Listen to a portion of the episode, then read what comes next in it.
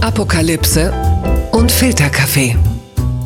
Die frisch gebrühten Schlagzeilen des Tages. Mit Mickey Beisenherz.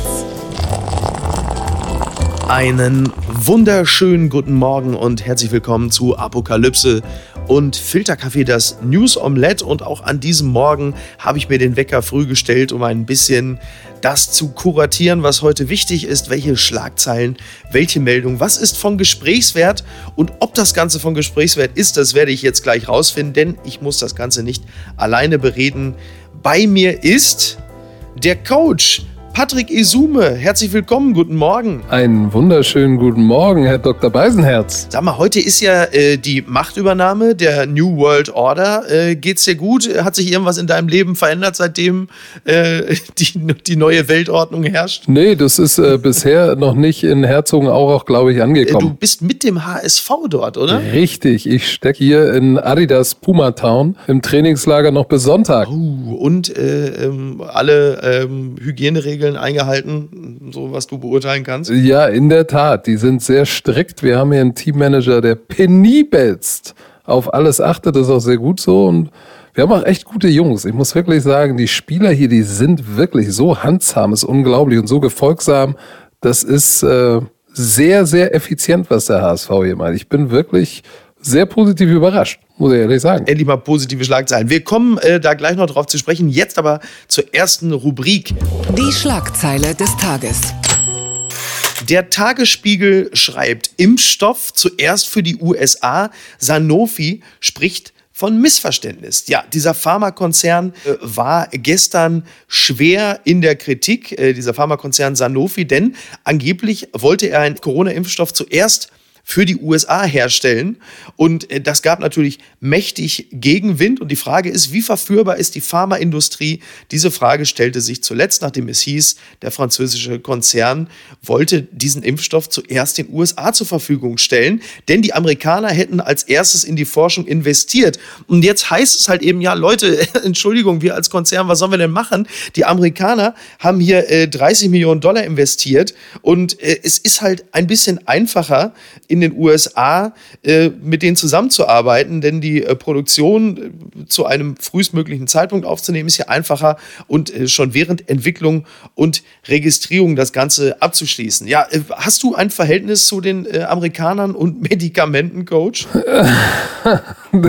Weder zu den Amerikanern noch zu den Medikamenten, aber ich habe das ja auch mitbekommen und war erstmal über die Summe, die die Amerikaner da investiert haben, äh, überrascht, weil die war jetzt nicht so hoch, dass man sagt, okay, dafür lohnt mhm. es sich jetzt als erstes an die Amerikaner zu liefern. Ja. Das hat mich so ein bisschen überrascht. Ja, es ist halt wohl so, dass es halt generell einfacher ist, in den USA ein Medikament auf den Markt zu bringen. Also in Europa respektive Deutschland sind die Schranken ja immens. In den USA ist es halt so, äh, da kommen die Medikamente schnell auf den Markt und erst wenn die ersten gestorben sind, äh, dann heißt es, oh, da müssen wir vielleicht doch mal schauen. Das ist so ein bisschen, es gibt auch die Medikamentewerbung in den USA. Also da hast du irgendwie einen 20-sekündigen Spot, der dir dann alles Mögliche verspricht, wie gut dieses Medikament ist. Und hinten raus hast du nochmal so eine 30-minütige Stimme, die dir sagt, woran du alles sterben kannst. Das ist natürlich dann auch eine ganz äh, spezielle Geschichte. Das Schöne an den Werbungen ist ja, dass dieser Sermon, der am Ende kommt, der wird ja dann von dem Sprecher in achtfacher Geschwindigkeit vorgelesen. Aber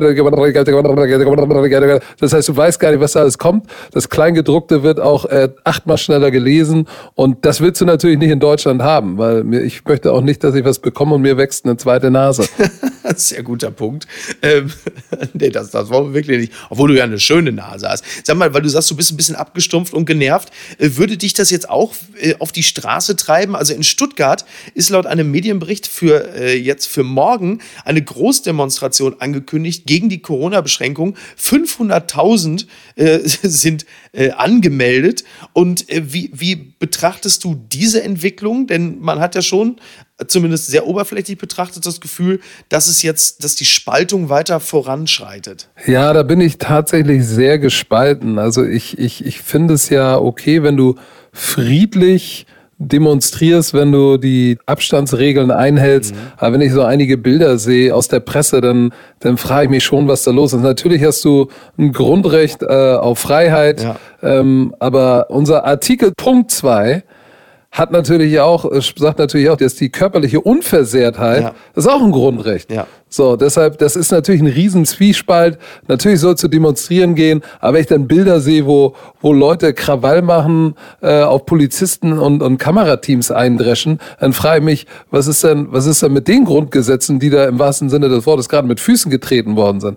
Also, äh, ich, diese ganze Demo-Geschichte, wer sich denn da auch noch alles untermischt, ja. äh, da sind dann schon wieder verschiedene Gruppen mit verschiedenen Agenda, Agenda. Agendas, äh, die treten dann auf den Plan und äh, Deshalb finde ich das höchst bedenklich. Ja, es ist auch interessant, also weshalb dann die Leute auf die Straße gehen. Ne? Da gibt es ja immer mehr, die ganzen KenFMs dieser Welt und das ist schon spannend. Also ich meine, wir können heute Autos nach unserem Geschmack konfigurieren, Sneakers oder das Müsli auf unsere Bedürfnisse individuell zuschneiden lassen. Für wissenschaftliche Erkenntnisse und Experten, finde ich, wäre das jetzt nicht unbedingt nötig gewesen. Also so Customized Facts, Puh, schwierig. Verlierer des Tages. Der Kicker schreibt, Quarantäneregeln missachtet, Vorbildfunktion nicht gerecht geworden, herrlich gegen Wolfsburg, nicht auf der Bank. Ja, der Augsburg-Trainer Heiko Herrlich hat sich äh, ja gerade eben in einer, äh, tja, was war es, eine, eine, eine virtuelle Pressekonferenz, hat er ja zu erkennen gegeben, dass auch er das DFL-Hygienekonzept noch nicht so ganz durchstiegen hat. Also er, er hat ja das Hotel verlassen während der Quarantäne, um Handcreme und Zahnpasta zu kaufen. Und wenn der Trainer eines Bundesligisten äh, sich so verhält und sich so äußert, dann ist das äh, menschlich, finde ich aber wie viele Menschen halt auch so sind, jetzt auch nicht besonders intelligent und nährt natürlich weiter die Kritik an diesem DFL-Hygienekonzept. Und man muss ja auch bedenken, morgen geht die Bundesliga wieder los.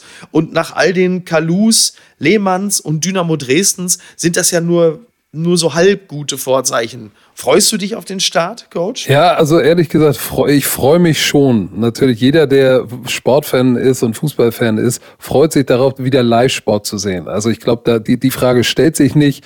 Äh, natürlich stellt sich die Frage der Verhältnismäßigkeit, mhm. des Pros und Kontras. Da gibt es ganz, ganz viele Punkte, die gleich meiner Meinung nach dafür sprechen. Andere sprechen sicherlich dagegen. Aber ich sage jetzt mal, ich stecke jetzt natürlich mittendrin. Klar. Ähm, deshalb ja, bin ich befangen, würde ich jetzt mal sagen aber, aber, aber, aber nichtsdestotrotz, unabhängig vom, ich, ich kann alle äh, Pro und Kontras kann ich nachvollziehen, kann man mit mir auch sicherlich stundenlang drüber reden. Aber wenn, wenn du mich fragst, freust du dich wieder auf Live-Sport? Muss ich ehrlicherweise sagen, ja. Ist ja auch ein legitimes Gefühl. Ich finde dieses äh, Hygienekonzept halt insofern nur sehr, sehr speziell, weil die Dinge, die da stehen, die sind ja nur schwer einzuhalten, beziehungsweise es ist halt eben auch ein bisschen ähm, schizophren. Weißt du, du hast da einerseits das Konzept, die Spieler müssen mit dem eigenen Pkw anreisen, also nicht mit dem Bus, nicht spucken, dass ihnen das jetzt erst auffällt, finde ich auch gut, und keine Rudelbildung, also dass da jetzt nicht irgendwie so zehn Leute als Knäuel auf den Schiedsrichter zulaufen oder sich gemeinsam aufeinander werfen, wenn einer ein Tor geschossen hat. Andererseits muss man noch ganz klar sagen, oh, Bälle werden auch desinfiziert, auch gut. Aber man muss doch auch ganz klar sagen, das Konzept zerstellt doch in dem Moment, in dem es einen Eckstoß gibt. Dann stehen nämlich 15 Leute dicht gedrängt im Strafraum, wenn nicht gar mehr. Und dann ist das Ganze doch vorbei. Auch was ist denn mit einem Freistoß, wenn bei der Mauer zwischen jedem Spieler 1,50 Meter Abstand herrschen muss? Also wie soll man das machen? Das finde ich, finde ich interessant. Ja, Mickey, aber aber das Konzept zerschellt ja schon einfach an der äh, normalen Realität, die ja auch jeder Bundesligaspieler wie du und ich ja auch leben, ähm, wenn das Kind dann auch wieder einmal in der Woche zur Schule geht. Mhm, ja. Oder in manchen Bundesländern vielleicht zweimal in der Woche zur Schule oder ja. das Kind in die Kita muss oder, oder kann oder soll. Ja. Äh, früher oder später zerschellt dieses ja. Konstrukt, natürlich, ja. weil du kannst, du kannst nicht ein Fußballteam samt aller Familien in Quarantäne nehmen, ist unmöglich. Aber daran siehst du halt, dass äh, das, das Für und Wider manchmal echt nah beieinander liegen, weil natürlich kannst du sagen, so jetzt fangen die reichen Fußballspieler wieder an zu spielen ja, auf der anderen Seite haben sie natürlich auch ein Anrecht, ihren Job auszuüben, weil Kinder fangen jetzt an, wieder zur Schule zu gehen, Restaurants öffnen. Ja, dürfen wir auch unseren Job ausüben? So, das, äh, wie gesagt, das ist, es gibt Pros und Kontras äh, über das Konzept. Ja, gut, müssen wir uns eigentlich nicht streiten, dass das äh, eine Menge abverlangt von den Leuten, die in diese, innerhalb dieses Konzeptes stecken.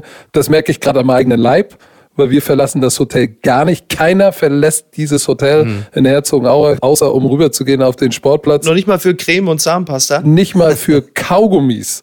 So, das wurde uns eingebläut, aber das Schöne ist, jeder hält sich hier dran. Ich finde tatsächlich gut, dass, dass Heiko Herrlich wenigstens gesagt hat, ja, mehr Culpa, ja. ich habe dummes Zeug gebaut und jetzt stehe ich dafür gerade und dann sollte auch gut sein. Meine Güte, wir sind jetzt acht Wochen äh, in, in, in, in, im Lockdown, wenn man das so schön sagen kann.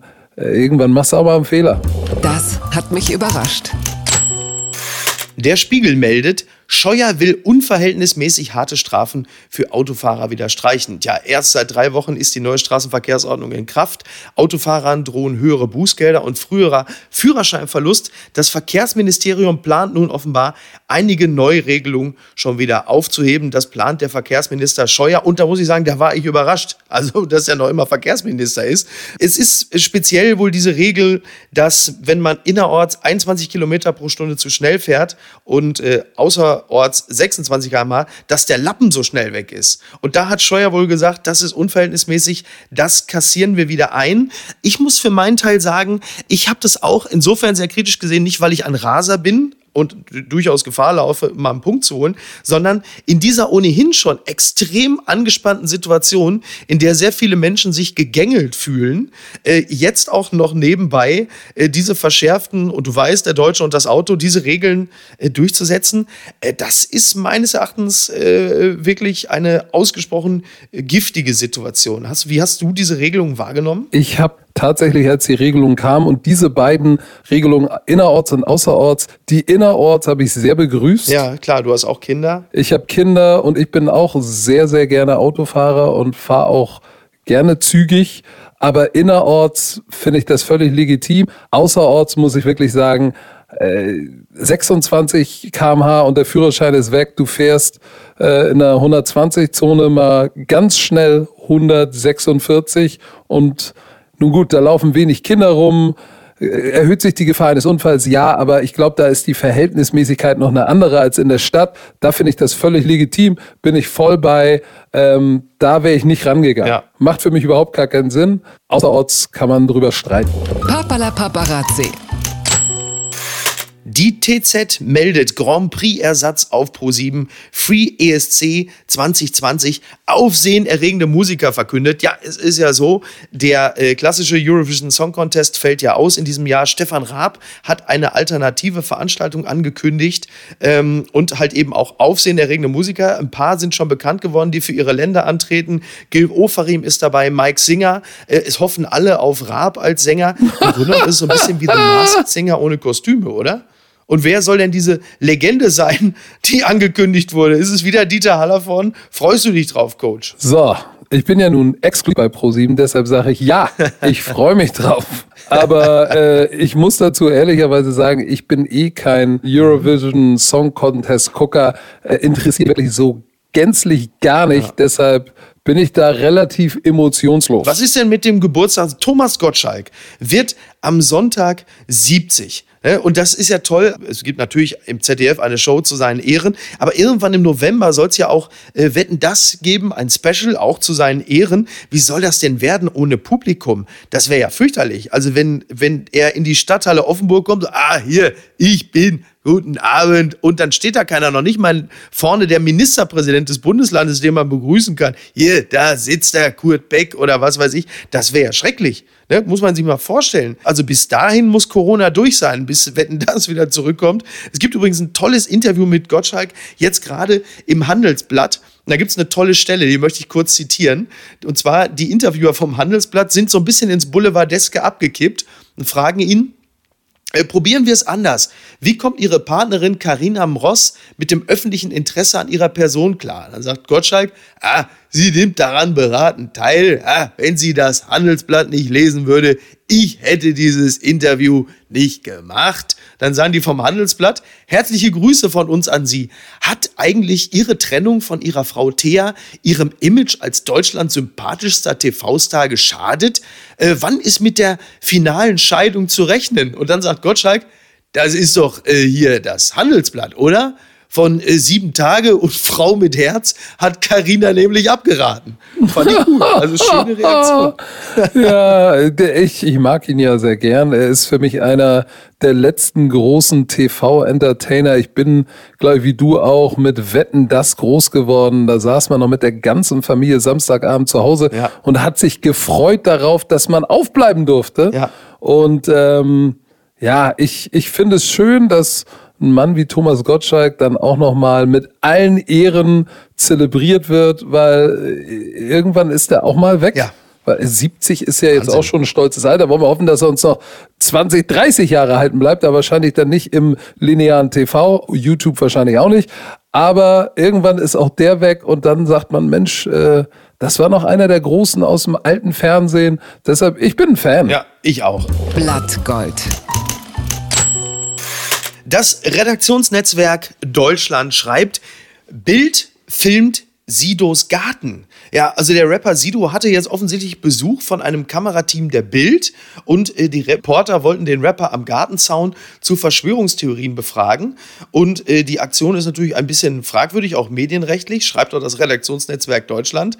Und äh, dann kam es wohl zu kleinen Handgreiflichkeiten. Ja, Sido war wohl zunächst noch recht freundlich, begrüßt das Kamerateam mit Hi und greift dann äh, nach dem Equipment der Reporterin und fragt sowas wie, schämst du dich nicht, schämt ihr euch beide nicht, was ihr gerade macht, bist du stolz auf deinen Beruf? Und das bringt mich direkt zur nächsten Rubrik und die kündige ich nicht umsonst jetzt an. Und was schreibt eigentlich die Bild? Nach irren Verschwörungstheorien, Sido geht auf Bildreporter los. So, so kann man das natürlich auch ankündigen dann, oder, Coach? Ja, so, so kann man das machen.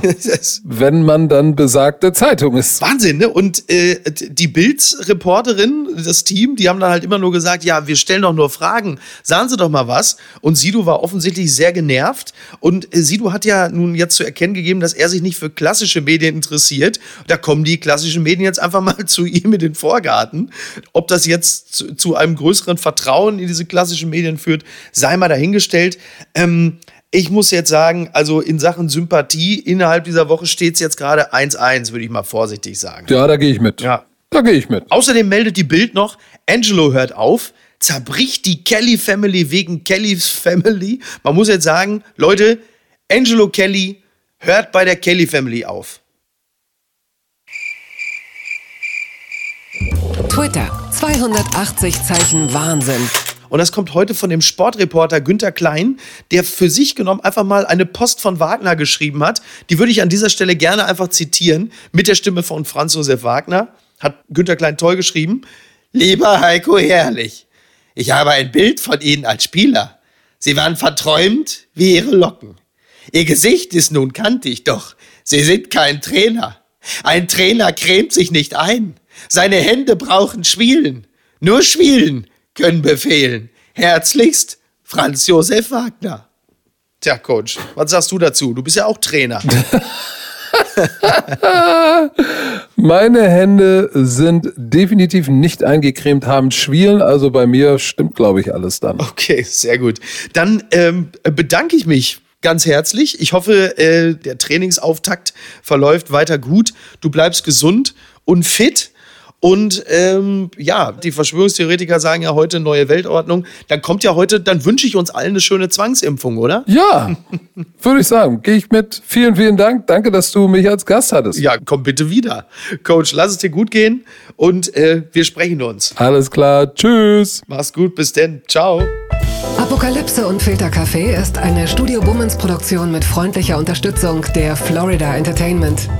Neue Episoden gibt es jede Woche montags, mittwochs und freitags. Überall, wo es Podcasts gibt.